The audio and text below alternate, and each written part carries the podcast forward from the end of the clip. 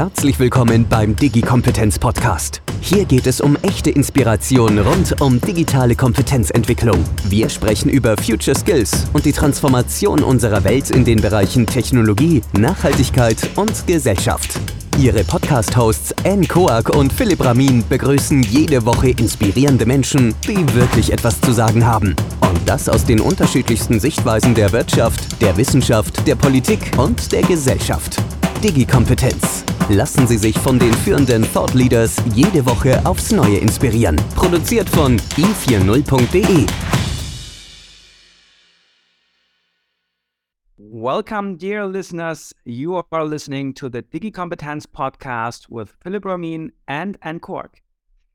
Yes, and today we're speaking to Dr. Vivian Ming. She's a theoretical neuroscientist, a serial entrepreneur, and over her career, she's founded 12 startups, been chief scientist at two others, launched the Mad Science Incubator.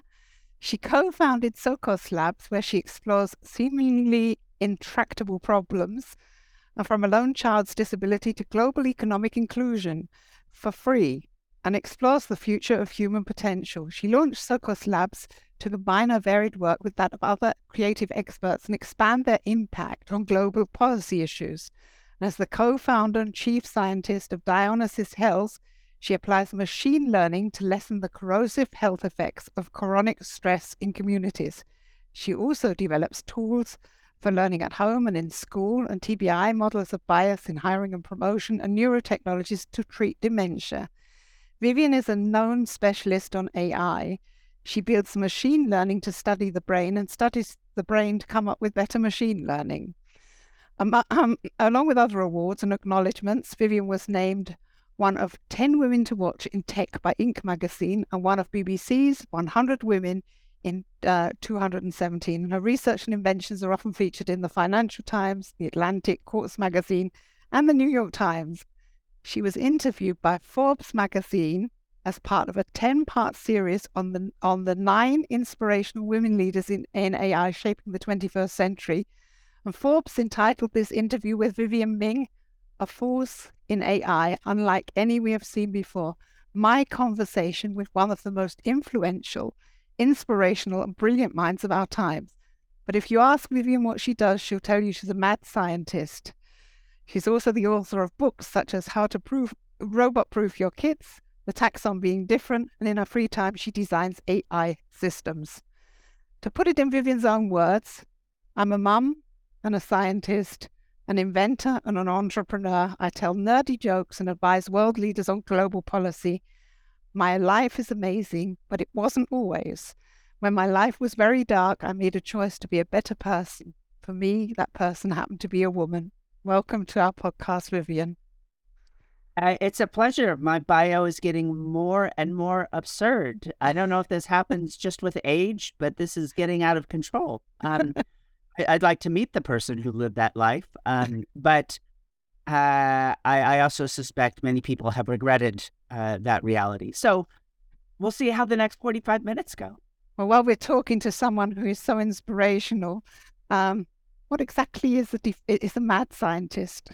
How do you define a mad scientist, Vivienne? Well, I, I, I felt that if, if let's say on, on a social media site as serious as LinkedIn, if I put something like CEO or chief scientist, people would mistakenly think I was an adult uh, and was responsible enough to be in charge of things, but I am not. Um, so I figured that's not an entirely unreasonable statement. Uh, you know, if we knew ahead of time that the projects that I work on could be accomplished, then it wouldn't be science. Science is about exploring the unknown. It's I love engineering. I employ a lot of engineers, but science is exploring the unknown. And if anyone else was working on the daft problems that interested me, then it wouldn't be mad. So, you know, I have the freedom to be able to pick projects that either have never made progress in thousands of years of human civilized history, or maybe no one's recognizing as a problem. And so, for me, just some way to describe uh, to the world, I'm going to work on these things And I don't care whether they make me a dollar or if they cost me a million. I don't care whether they are truly solvable or not. No one else is making progress in this space. It's about human beings. We're all human. Someone should be looking at this, and I have the freedom to do so. So, professional mad scientist. But but but I mean that that sounds fantastic. Um, on the other hand, um, I think most of us and most traditional universities have a completely different definition of what science means and is all about. So, um, do we need to redefine what this is really all about? Uh, yes, actually. I mean, I, I try to think of a nuanced way to put it, but we do. We do not simply because um, maybe we've lost the path on science. I know here in the States, for example, the National Institutes of Health, one of the largest funders of scientific research on the planet, if not right. the largest. And it sort of notoriously funds projects that we already know are going to work. Well, if we know they're going to work, then we're not discovering anything. Right. Uh, and that's a real frustration for me. And We've seen this in the EU as well. We've seen this in the UK. It's a persistent problem that we institutionalize these processes, we look for efficiencies, and pretty soon no one's breaking ground anymore because, oh my goodness, you know, we might not discover something new, except we will have. We will have discovered that the idea, our hypothesis, didn't work. That is immensely valuable. I wish all of my projects worked. I'm proud of how often they do. Worked in the sense that we had a vision of improving some rare health problem or finding an insight within a large community that was just absolutely absent. The rate at which we're able to achieve that, I think, is is if I may say about my own work, is laudable. But every time we fail, we also discover something new. One of my education projects has been going on for 30 years. Uh, and every time there's an incremental learning going on, even when, you know, we look back 10 years and think, God, I can't believe we were trying that. Uh, you know, why were we trying to improve grades and marks and scores? That has nothing to do with what long term life outcomes are about. But if we hadn't done that, we wouldn't be where we are. And this is something inside companies, inside countries, all around the world we need to celebrate discovery, even when that discovery doesn't directly lead to some dreamed up progress. That Vivienne, you're saying um, that that you could deal with failure. You're saying also you love being a mad scientist. Um, what's the craziest thing that you ever had to deal with with AI? With AI, I mean, here's the thing, and it's also, uh, you know, partially a, a further response to Philipp. What AI is, particularly now that finally AI is caught up with where I've talked about it in the past. I'm not usually the person who says this. Not that I have no ego, but oh, I told you 15 years ago. But for 15 years, I have been saying, be careful. AI is going to consume all of the routine knowledge, all of the routine skills. Mm-hmm. So now we finally reached the time when uh, GPT 4 and just give it a little time, Bard and a variety of other models, Bard from Google and a variety of other models will catch up. And sure enough, they can hit 99th percentile performance on every standardized exam from med school to law school to um, uh, university entrance exams you can cook up here in the States, and I'm sure it does about as well everywhere else. That does not mean it can take up those jobs. But what it does mean is simply knowing, oh, this is the case law relevant to that question. Um, this is, here are three diagnoses relevant to those symptoms. Those are routine knowledges. Well, now we have machines in the world not just a kooky mad scientist saying we will soon. Now we have them in the world that can produce this knowledge and this new information for pennies on the word, uh, and it's at your fingertips.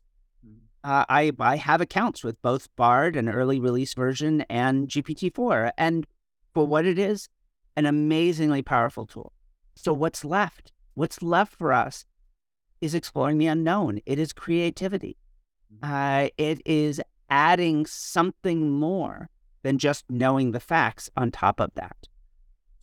Having said that, AI applies everywhere. I don't know that I do a project that doesn't involve AI. I even use it a bit in my writing to essentially just get the facts together or say, here's 15 abstracts of, of scientific papers that I saw related threads in.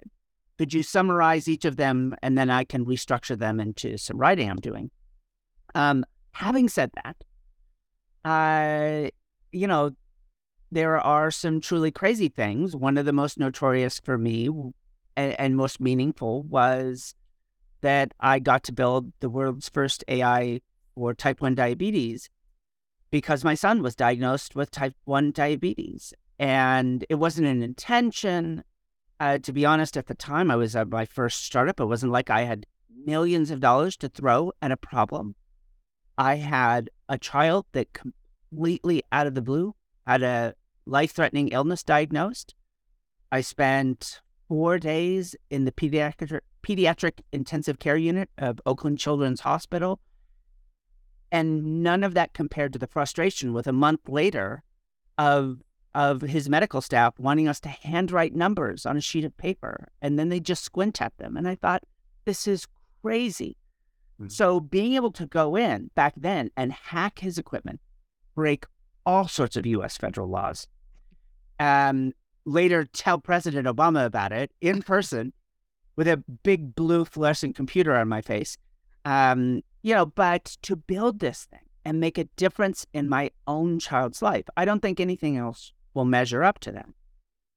A close second, and I'll keep this one quick, is is you know, I got the very first machine learning project I ever worked on was doing uh, this was 1999 doing uh, facial analysis, machine vision on faces to tell if people were lying, sponsored by the CIA. And a perfect example of how things emerge out of other things, how one experience turns into another. And it let's acknowledge, you know, a morally complex, a quite gray uh, experience. Later, I built a system for Google Glass that allowed autistic children to learn how to read facial expressions. But I also built a system, a seemingly on its surface very silly system, a game where people would choose faces that were sexy and we'd promise to find sexy faces for them on Facebook. Um, but in fact, they were training up a neural network mm-hmm. uh, to reunite orphan refugees with mm-hmm. their extended family members in UN refugee camps. And when you work on projects like that, both of them fundamentally about AI, one a very sophisticated form. Uh, the facial recognition was absolutely cutting edge at its time, modeling not just faces, but people's internal thoughts and perceptions. Is that face confident? Is it happy? Uh, does it have ennui? Um, very much cutting edge. Whereas the diabetes stuff actually was just because no one else had done it before. There was no fancy AI, but there was something. And I was able to make a difference. And that transformed my thinking about a lot of this. I wanted to study brains, I wanted to study people. But here was this tool, this immensely powerful tool. And in two very tangible cases, relatively early in my career, I was able to create completely new things that made people's lives better and better in tangible, sort of uh, universal terms. And when you do something like that, you're hooked. I, I I can geek out about it. I I can love the the math. Uh, I can. I've never loved writing lines of code. I I curse like a sailor while I'm doing it. But being able to build a thing, um, that in some sense wasn't thinking before and is thinking now, and what it's thinking about is making someone's life better. Uh, it's as soon as you have that experience, you want to spend the rest of your life doing it. Hmm.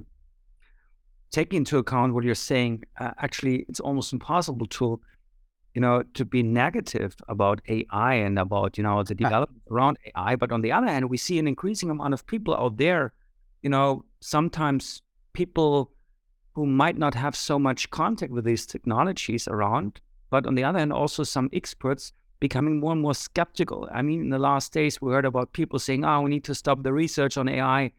So I guess you have an opinion on that. I do have an opinion and a, a strong one. Let's call it uh, radically moderate, mm-hmm. which is to say, particularly in interviews, people want me to say AIs will be the savior of the world or it will destroy everything. Uh, you know, this is Skynet or it's the next evolution of the human form. AIs are perhaps the most powerful tool, um, certainly built in the last several decades, perhaps the last hundred years. Um, it will have an increasing impact on our lives. There is, and, and complex impact. Uh, it will change much as previous industrial revolutions. This is not one of them. This is different but it will have an impact on it. It's different because it's cognitive automation. It's not just labor, uh, physical automation. It's not routine automation. Um, and that makes it a very different creature. So it will have profound impact. Some of those will be negative. You know, one of the biggest things I worry about with AI is absolutely not Skynet. I, I sometimes flippantly say, I wish we had that problem. I wish we had any inkling of how to get to true intelligence. Uh, people talk about artificial general intelligence, but even the most sophisticated systems in the world, GPT 4, just as the current gold standard, it understands nothing about what it's talking about. Uh, it's not lying to us when it gets a back wrong. It has no concept of lying, it has no concepts whatsoever. It is quite literally the world's most sophisticated autocomplete. And what is amazing is how powerful that is. If you take an autocomplete and you wire it up with trillions of units in a neural network, and you give it millions and millions of conversations to learn from, my goodness, wow. it predicts amazing things about us, about human beings, but it doesn't understand anything. The next step, of course, is something that has models of the world that can achieve what even an infant can achieve. They can understand, oh my goodness, the lights went on and off when that very large person flipped a switch. That switch must be causally related to the light. We do that effortlessly without even thinking about it. We build models of the world. We build meta models. We understand that some models work genetically and others work in direct causation. We build these complex representations of the world. Forgive me for nerding out on your audience there, but there's nothing like that going on, or just the edges of it. And it's my belief, though this is an open question, just making these models bigger and bigger and bigger will never achieve that. But there's some new invention. There's an exploration of the unknown waiting in front of us before we need to worry about whether AI is good or bad in and of itself. Right now, it's just a tool, which makes it like a hammer the world's most sophisticated hammer. And hammers are bad when you hit people with them. Uh, hammers are good when we build houses for people that need houses. Uh, I don't want to trivialize the complexities here because this is a hammer that when you swing it, you don't always know what's going to come out the other end.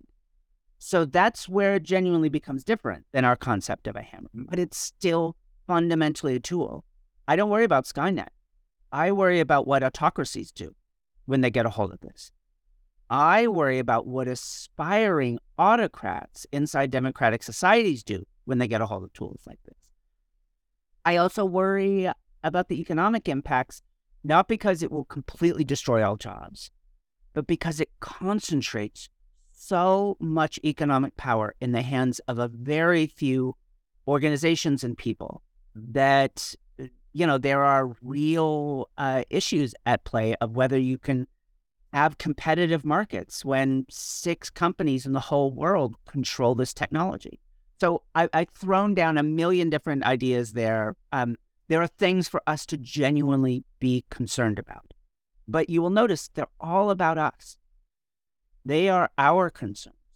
What we put into movies when we talk about HAL uh, or Skynet uh, or the Borg, if you want to pull into my other life of, of neural computation, is actually fears about ourselves Mm-hmm. uh, and what we as people would be willing to do, um, uh, rather than what some alien intelligence uh, would do. And and those fears are often justified, quite unfortunately.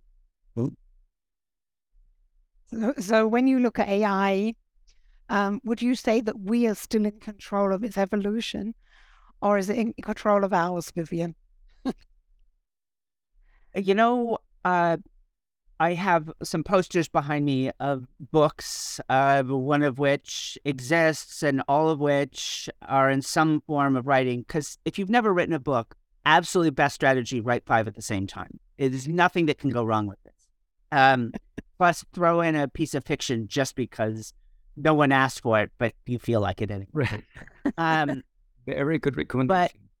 But yes, I'm a I'm a genius, right? Um, so uh, one of those books has the title "Messy Human Problems," which is is a line I I sort of developed on stage, which is that there are only ever messy human problems, and they only ever have messy human solutions. And it sounds like a sort of abstract philosophical statement, but for me, it actually has some mathematical grounding. If you look at the environment, you look at a biome. Why do biomes work at all? They're so complicated. The, the interdependencies between all of the organisms, not just the organisms, but the, physical states of the environment, the sunshine, the change in the climate, all of these things are interrelated. Uh, and in fact, the stability of a biome Mhm. uh, isn't that the wolf eats the sheep, eats the grass, and, and all this changes. It's interdependencies between interdependencies. So I won't go deeper into the math than that, but just saying that most of these factors that drive the success of a biome are hidden from us. They're not the wolf or the sheep, but these complex abstract systems that have evolved out over time. Well, it turns out our brains are very much the same. So are our societies uh, and the cultures that have developed around them. And when you get to that point, you look at how complicated these systems can get, um, then you have to appreciate how hard it is to make a change inside. And then appreciate also, it's not surprising that we have so much difficulty Mhm. solving these complex problems. Uh, you know, let's go straight ahead and, and talk about issues of racism here in the United States. If if this was an easy to solve problem, you know, oh, I just need to, you know, flip my switch from racist to non-racist and suddenly all the problems solved, it would already have been solved. Mhm. But there are deeper interrelations here. And understanding them is sort of what a lot of my life has been about.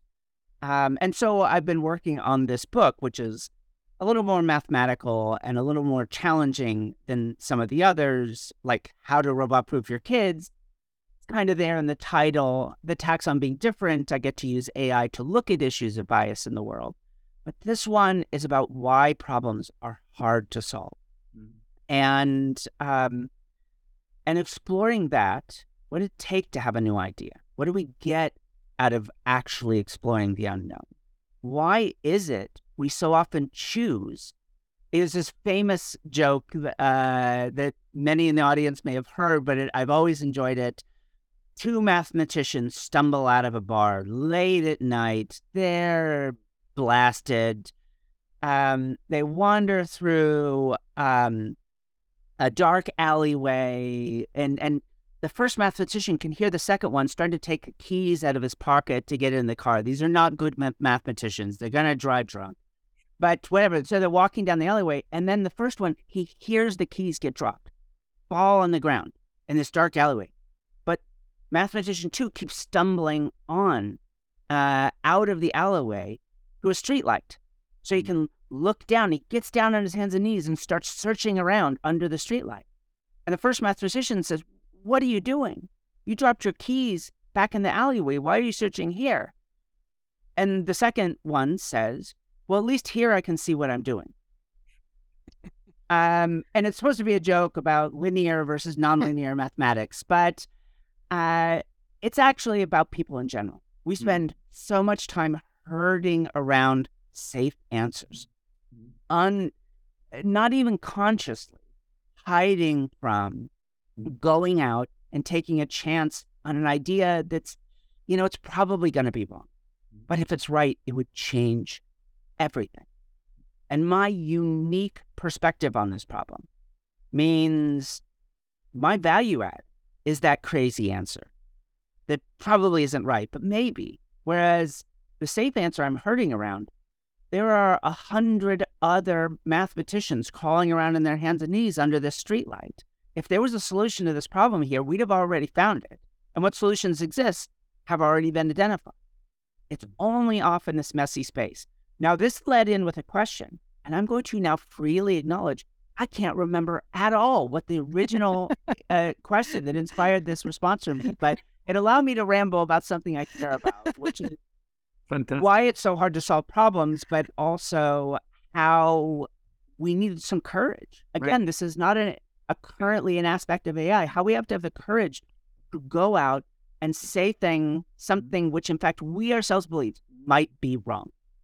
Vivienne, uh, talking about people, talking about people and about competence. I'm, you know, I'm training future skills in, in companies throughout the world, and in basically all of my trainings, we come to the point talking about how will this affect the skill set of people. And there's also a very nice study from World Economic Forum a couple of years ago, where indicating that reading, writing, these kinds of basic skills, listening, um, will will be less important in the future because we're gonna have so much assistance systems all around us, and maybe we're gonna start to unlearn things in order to be, you know, open for other stuff. So, how do you see that? What what what is it all about here with uh, people competence or with with people's competence, taking into account that AI is becoming so dominant um, in our society? You know, I think this falls back into my radically moderate uh, position, which is often I'm talking to an audience, I need to shake them up. Routine skills are obsolete, machines can do them. We need to enrich our workforce with um, robust basic cognitive, metacognitive, social skills, emotional intelligence, creativity related Absolutely. These are the things that are predictive. I mean, when I look at my data sets, uh, one of which includes 122 million people, what predicts positive life outcomes? And pick any, I, I, I pick any outcome you can imagine. I'm sure it's on my list or some variant of it. Mm-hmm. Wealth and income, education, attainment. How many friends do you have? How well socially connected are you? Insulin sensitivity, central body mass, all cause mortality, morbidity. Throw any of these things in. They are more likely to be true of people that are richer in these skills. And once you control for things like this, whether you went to an elite university, whether you were wealthy, has a lot less to do with it. Now, it turns out people that are wealthy and have highly educated families have much better opportunities to develop out these skills. And you see cycles going on then, uh, generational cycles. But having said that, um, now if I'm going far too far on one side, I need to correct on the other, which is I haven't solved a math equa- equation by hand mm. in I don't know 20 years because long before we had GPT or any of these other things, we've had tools like Mathematica and Maple uh, and a bunch of symbolic processing systems that could take an equation and solve them so much better than I could. But what they could not do is recognize here's the starting form of my equation. Where should I separate? Where should I stick in an approximation? What form should this equation look like so that it can be well formed, let's say, for machine learning? Mm-hmm. that maybe I could I could do these approximations, break, factorize this out, take the log. Now they add together, and I have a wonderfully linearized equation for machine learning purposes. Modern AI surely could take a swing at things like that. But what I'm getting at is I'm the creative lead in that process. Mm-hmm. I'm the human that's guiding a machine that can that is superhuman in its ability to solve equations, but has no direction. And maybe we've added a bit of a direction with modern, more modern AI, but even then, to really understand why this would be meaningful, where you go, for the time being. But to be able to do that, I need to know the math. I need to understand how do I know that there is an approximation? Uh, even if I can't recall exactly what it should be, how do I know that linearizing this will be a useful step towards eventually structuring this equation in, in a really useful way? How do I know that the code that GitHub Copilot can write for me is the actual code that in the long run I'm going to want to run inside my programs. Mm-hmm. And if I'm using these systems to write for me, um, where's my voice and all? I need to know how to structure a sentence. And again, here we have a technology which, you know, let's be honest to how amazing this is. Its syntax, its basic literacy and semantic ability is astonishing. God, I wish my students understood anything. I wish they understood periods, much less semicolons or complex phrase structure. Um, uh, having said all of that, we have the system that can produce. I've been interviewed by GPT, most boring interview I've ever been in. The only thing that made it fun was I got to answer its questions, then explain how the question was generated, then explain why it was so boring. Um, so, as I've told educators, um, take, come up with your essay question, give it to the students, and tell them to put it into one of these large language models. With the understanding that what it spits out is a D answer, is a, it's, it's just in that border between failing and not failing. And now what they need to do is make it better, prove that they understand what's going on and add value to it.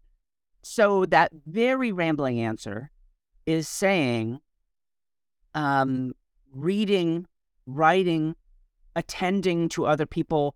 I actually think on a practical level, yeah, these skills are going to erode. There's, I mean, it's hard to imagine that they won't. Uh, writing has, I, I'm not a great writer. I'm, I'm, I'm happy with my writing. I'm proud of it. I have a voice, that's for certain. But um, the writing of my students has gone precipitously downhill uh, over the last 20 years. Mm. And um, and and and again, I don't have to get uptight about whether they're getting every particular formalism right. Just that's not a that's not a complete sentence. You you don't seem to understand. You're writing to me like you're talking to me just like I just did. I didn't finish a thought and I threw it away and I finished somewhere else. That's not writing. Um, it turns out that has value in and of itself. For the same reason that being able to steer these math AIs towards useful solutions, being able to steer these writing systems towards a unique voice, a true insight, a complex experience. Even GPT 4, uh, I mean, the fact that it can pass the US many bar exams and, and medical tests makes me fearful for what that means about our medical and legal systems because I've read its responses. It's redundant and, and imbecilic frequently, incredibly well spoken. And yet you think, does this person have frontal damage? What is going on? Why are they making the same argument five times in a row? Um, so there's still this incredible role. Having said all of that, let's even take a step back. In my life as a as a neuroscientist and a psychologist, which is basic numeracy and literacy, are predictors of long-term positive life outcomes. They are core cognitive competences that people need early in their life. They literally predict how long you'll live. The predictions are not a crystal ball, but at a population level, this is meaningful. If we just abdicate that, well, here's this other thing that writes and it solves equations and it writes code. So we don't need to know how to do that. You know, we're sort of in for becoming the Eloi at some point. Uh, you know, that that's a more liter if you want a good science fiction reference here, then the time machine is probably a little bit uh, closer.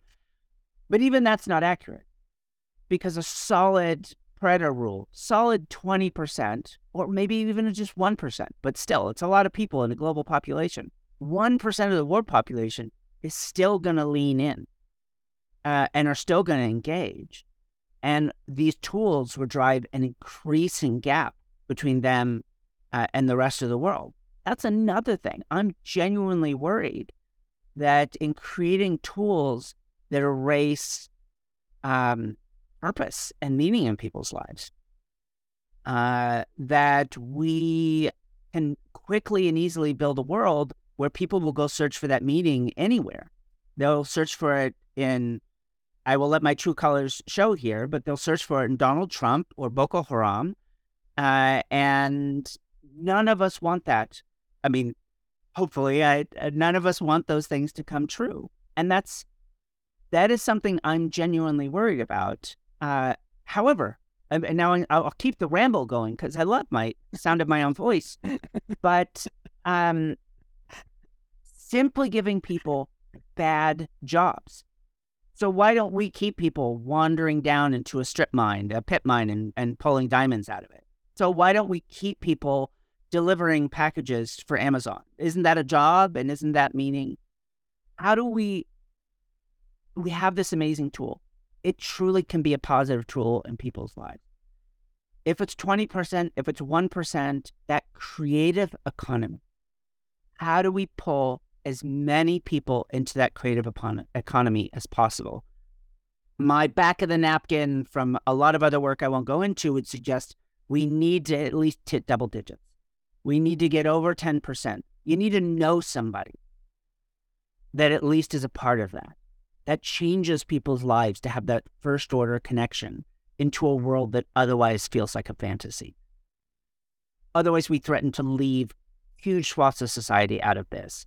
And now, you know, social discohesion becomes to me a bigger fear than a super genius AI that wants to turn us all into paperclips.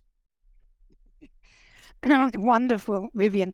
Have to say from before, if we get such wonderful answers from you when you forget the questions, keep on forgetting. It's going really well. extremely well. but I'd like to know what you think about um, two different things. Is our system financed correctly? If it's financing itself by work, if uh, AI is going to take over, and if we need to find new skills, who's going to uh, illuminate all of those future skills that we're looking for? Yeah. So let me start with the second Mm-hmm. and that might lead to an answer. And I'm going to encode deeply. What are the future skills? How do they get financed? There's no way I'm going to forget. Um, so I um, I kind of alluded to my feeling about this. And the wonderful thing about being me is I'm always right about everything. So my feelings are true. Um, but my feeling about this uh, is in a world where the routine, however complex, the routine that you learn as a resident physician, the routine that you learn at the most elite law schools in the world, the routine of coding, all of these things that historically have been phenomenally highly paid, uh, high demand, frankly, productivity bottlenecks because there just aren't enough people uh, in these spaces. If the routine can be automated, then what's left is the unknown. What's left is the creative. Now, that's very much shorthand. I can go into exhaustive detail about the kinds of things I mean about the creative, but it ta- comes back to where I was before. We um, ran an experiment. It was inspired by a lot of research showing this paradox, uh, the information innovation paradox. You'd think that as information explodes, innovation should explode as well. But in fact, the exact opposite has happened. Not simply that information exploded and innovation hasn't kept pace, but in absolute terms, take in science, as the number of papers within a field quite literally exponentially explodes, um, the number of truly innovative new ideas has has decreased, not just slowed, not decelerated, decreased over time. In fact, horrifically, one of the best things that can happen for a subfield of science is for a major luminous figure in the field to die. Suddenly, there's a brief moment where a whole bunch of new ideas enter into the field. No one is intentionally suppressing. But what we see very clearly is as information increases exponentially, uh, there's a tipping point in which human beings pull back, we stop exploring, uh, we start herding around safe answers, we start citing the same old scientists that always get cited, the same old ideas. New ideas find it harder to break through. And the subtle thing, but to me, maybe the worst of all, the correlation. This is AI got to play a role in this finding. How could you read every paper published in the last 10 years or 100 years? Well, we can't, but an artificial intelligence can. So, is this paper innovative? Are there new ideas in? The correlation between the quality of ideas in new research and their likelihood of becoming highly cited has decreased over time. In other words, increasingly, your success in science has become a flip of the coin. It's not just that. Genius and hard work truly play a role, but it's increasingly become disconnected from the actual qualities of the new ideas. Mm. We see the same thing in popular music. As music has increased, the, the rate of music publication, we've heard it around the safe, and we can actually, this wonderful experiment uh, published in 2006 showed, in fact, the super hot new song of the summer is basically a coin toss um, that it truly is not about how great the song was. Whatever you feel in your heart, it's it basically boils down to is this already a famous person, and if not, it is a technically it's a chaotic process, but for our purposes, we can call it a random process. So we ran this experiment where we had people working in a prediction. Will um, the war in Ukraine still be going on in a year? What will the price of oil be in a year? Um, what, where do you think the, the big new uh, industrial technology discoveries will be? Have them engage in this. And we present different incentives and different amount of, of information. And to summarize, the end result was in a traditional market, it is in fact optimal from an individual level. As soon as someone finds a good enough idea, everyone else herds around it and they stop searching. They feel like they've explored 70, 80% of all the possible ideas. But in these controlled experiments, you can actually quantify that. And realistically, they've explored a fifth of them, 20%. Um, so we, we inspired by a, theoretical model, we did one little twist. Uh, instead of a traditional market incentive structure, you know, you if your idea wins, you share with all the other people to put their bets in it. We did something called minority opinion if uh, if you have the winning idea, you get a market payout, but only if the majority was wrong. Mm. So if you in- invest in those safe ideas, the one thing you know is you won't get anything. Is that everyone else will be there also. So this has been a long lead in to my answer to the question, which I vaguely recall, um, which is um, the the global intelligence the discovery of truly new best ideas dramatically increased in the minority opinion incentive context because it forced people to explore. It forced them to think one of two things either what do I uniquely know about this problem that no one else has an insight into? And even if I'm wrong, well, I get paid just as much for being boringly right so take the chance. I will only win by taking a chance. So it incentivizes that, or the, the secondary, which is I'm kind of an average person. Uh, I'm, I'm clever, I'm charismatic, but I don't know anything about this problem. But Sheila does. Sheila talks about this stuff all the time. So, interestingly enough, uh, not to drag too much of, of cultural bias into this, but what you see is a lot of straight white men suddenly being really interested in what other people have to say. Um, and and it just like just like that, they very strategically change their approach to the problem. And you start thinking either what do I uniquely know, or who's the weirdo in this crowd? Who should I be paying attention to? Um, and that was fascinating. So, finally, back to what skills should we know? And I've been asked this for a very long time. The whole the title of the book, How to Robot Proof Your Kids. I visited the U.S. Department of Education, and they said, "We really love your work." Uh, this was long ago. We really love your work. We want help with this problem. How do we robot proof our kids? And so I gave an answer, something not too dissimilar to what I'll say to you now. And they said, That's great, that's great, that's great. But we have this six week job retraining program. We want to retrain coal miners into being programmers. Could you help us with that?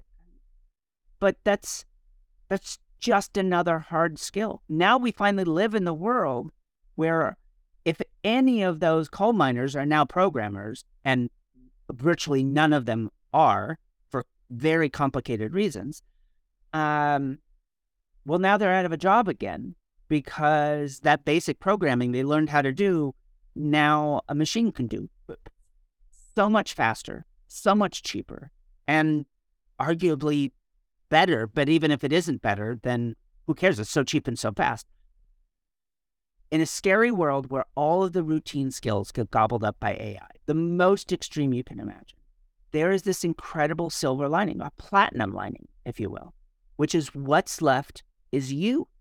Hmm. And and it again, this sounds like a, a pep talk. It sounds like sales team speak, but I mean it as in grounded and profound way as I can. What makes you unique is your value to the economy um, having some actual hard skills to then express that is truly a useful thing. Don't let me ever skate, skirt away from that. But is how you use them. You've got that hammer in your hand. Now, what is the most unique house you can build that no one else would want to build? That's your value. Knowing right now what kids 30 years from now should know as a set of skills the answer that the Department of Education truly wanted me to give. Every kid should be taught how to program. Every kid should be taught about AI. Every kid should learn the mathematics of organic chemistry, whatever it is. Those are all fine guesses. The only one I think that's useful though would be the mathematics. It's it's just so deeply fundamental to everything. But whatever, not everyone knows mathematics. It turns out a lot of people have great lives that are highly productive. Mm. So um, What's actually the thing we should be doing is how do we build from this child an adult who 30 years from now will figure out for themselves the skills that they need to know? Because there's no way we're going to get that bet right now. I mean, it is truly like saying, Dr. Ming, tell me I'm going to take all of my money uh, and put it into one single stock not even a bond. This isn't long. One single stock. Tell me that stock to put all of my money into, and I'm not going to touch it for 30 years.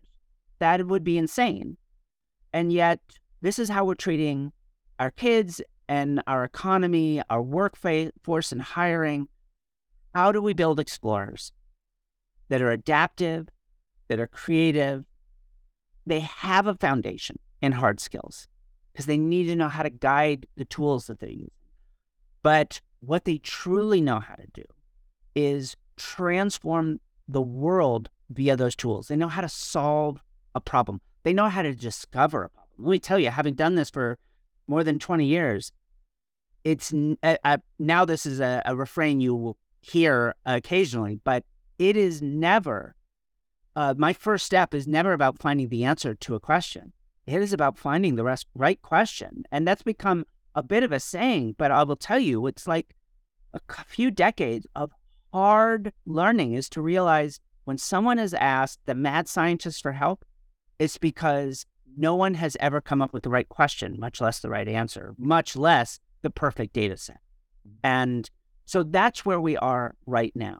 Um, that's the kind of skill set and the question of value in our economy.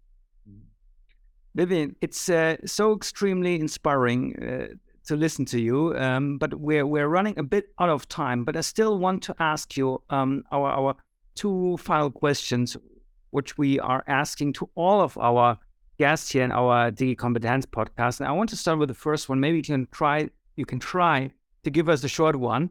So it's a bit of a challenge now. but we would be extremely interested to know what are the three topics on your plate which have the highest priority for you in the next months? I this will be somewhat easy because I can name three projects I am actively working on right Great. Uh, I've launched a new company called Dionysus Health, and we combine epigenetics and artificial intelligence, and we have done something which uh, truly meaningful. We can predict postpartum depression risk. The most common complication in pregnancy, 15% of all pregnant mothers just in the United States in 2017, 430,000 mothers um, uh, experiencing postpartum depression and costing the United States in a single year $14.2 billion in direct care, preterm complications treatment. Being able to use AI to make a difference in a space like this and being able to pull my background uh, uh, in neuroscience into this as well is is huge. And we're expanding our palette. We just got a big award from the National Institutes of Health. So forget every bad thing I said about them earlier. Um, uh, in support of this, I a former postdoc of mine uh, has a company called Optoceutics. I'm on the board, and this little box behind me is one of the most fancy light bulbs you'll ever see. You can read a book by it. And what we are working towards is treating Alzheimer's. And we have some initial amazing results in, in humans, as well as robust results in our animal models. Uh, and I'm even uh, part of a study to look and see about its effects on long term uh, depression uh, and cognitive health over time. So, those are two uh, things that I'm, I'm, profoundly interested in. And another is um, at Dionysus, we launched a data trust. This is a nonprofit. Mm-hmm. Uh, it's completely independent of the company. It owns all of our users' data, and its sole fiduciary responsibility is to our users. So we made the decision. If we can save someone's life, that's our job done. If we can't figure out how to make a sustainable organization out of that, we truly are incompetent business people we don't need to resell anyone's data. We don't even need uh, to be able to look at it and scrutinize it in any complex way other than what we promised. So we've created an independent data trust. It owns all the data. The board reviews every request. We have to ask to use the very data generated by our system. So this is number three. I want this to be the future. Uh, I want all of us to be able to, if you will, collectivize our data as a single person, I have no negotiating power against Facebook or Amazon or Baidu or any other organization. But join together with 100,000 people that, like me, want health benefits but don't want to see ads, are uh, fine with uh, sharing information to learn about the world, but don't want information to be sold for political. Now we're being able to lay out, we're the first private organization in the world uh, to build one of these uh, in production. Um, Google Sidewalk Labs experimented with it for their Toronto project, but it never got off the ground. So this would be the first in the world. So those are my three things, and that's Vivienne Ming's version of a short answer. Wonderful, Vivienne, and it really was short. I'm going to ask you um, about the future skills, three future skills that people should learn, and I'll add a question to that. Did you say that you you um, presented your project to Obama, if if you did, what did he say to you being a mad scientist? Um, so the White House has security policies because of me. So I showed up at the White House for a party. Both President Obama and at the time Vice President Biden were there for the party. I met them both. Joe Biden has the biggest, whitest teeth of any human being I have ever met. He's O'Reilly. There must be, uh, yeah, he's got to be part horse. I do not know. Very nice guy, but honestly, so I showed up and I asked the Secret Service, "Is it okay if I wear these inside the White House?" And you, they don't have to be the uh, like this. And some person that clearly had no idea what they were talking about said yes. Um, so I was walking around the White House with this is a camera, this is a heads up display. If you don't remember Google Glass, uh, and audio built in um, via bone conductive uh, speakers. So I was walking on with a live camera, and the Secret Service freaked out. Rather than kick me out, uh, President Obama wanted to meet the crazy lady that wore a fluorescent blue computer to his party uh, on her face.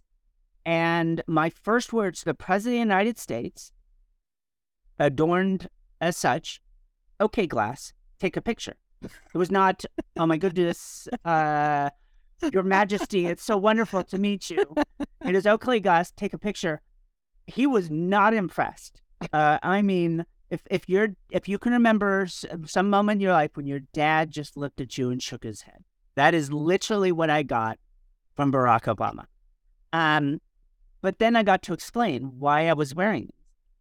I I got to mention, you know, that the camera can read people's facial expressions. You could do all sorts of terrible things with it. But actually, what we were doing was putting emotion, uh, little emojis in the heads up display so autistic children could learn how to read facial expressions in natural interactions, which worked. But also, the real reason I was wearing it was I got real time updates on my son diabetes out of my AI model.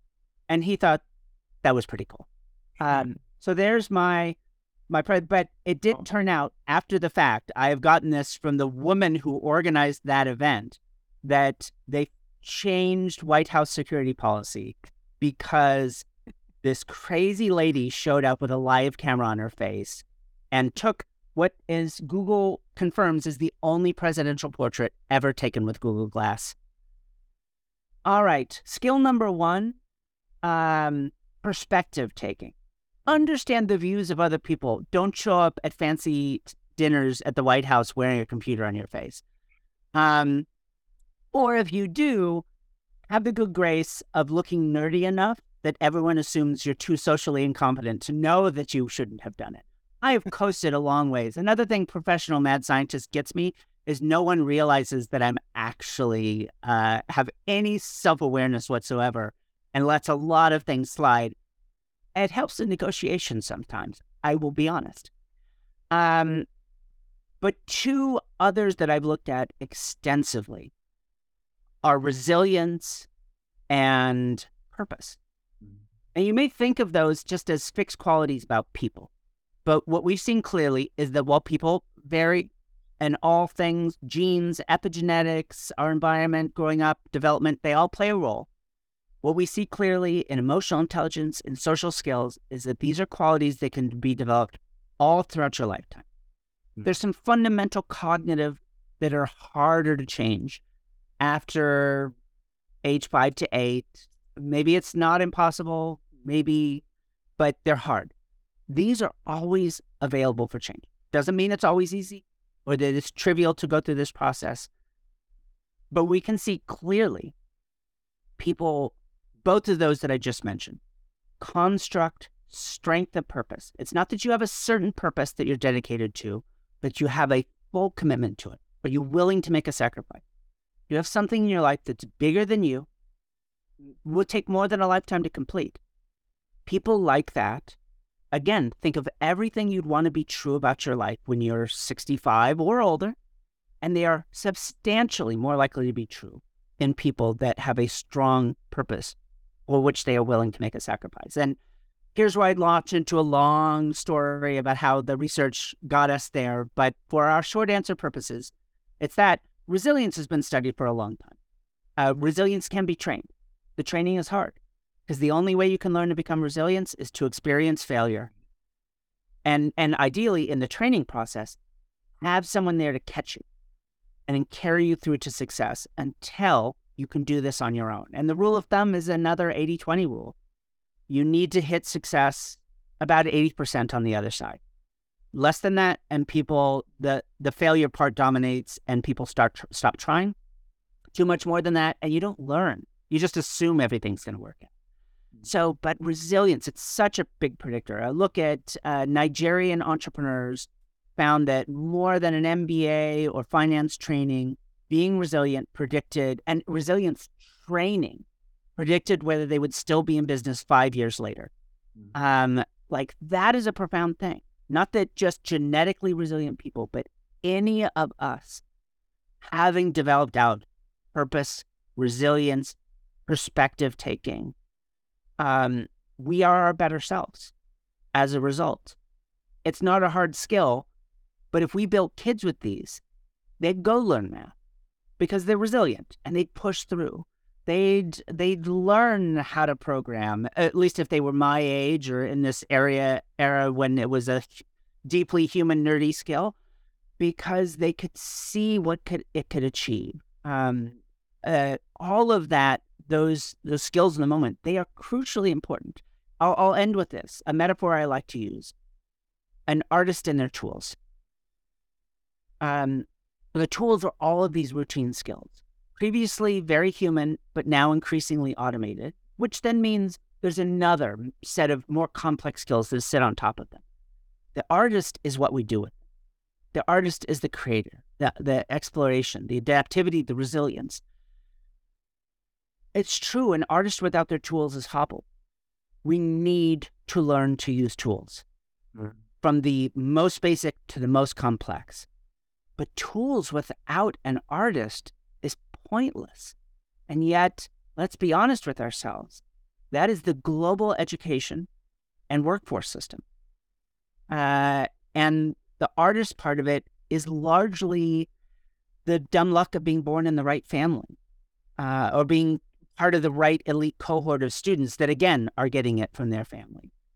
We need to take much more ownership and much more inclusive ownership every kid in the EU, in the UK, in the US needs to grow up with this kind of learning and training as part of their lives. And companies need to step away from treating their employees as a list of skills on a resume or on LinkedIn or wherever. Turns out those are not very predictive of job performance, anyways.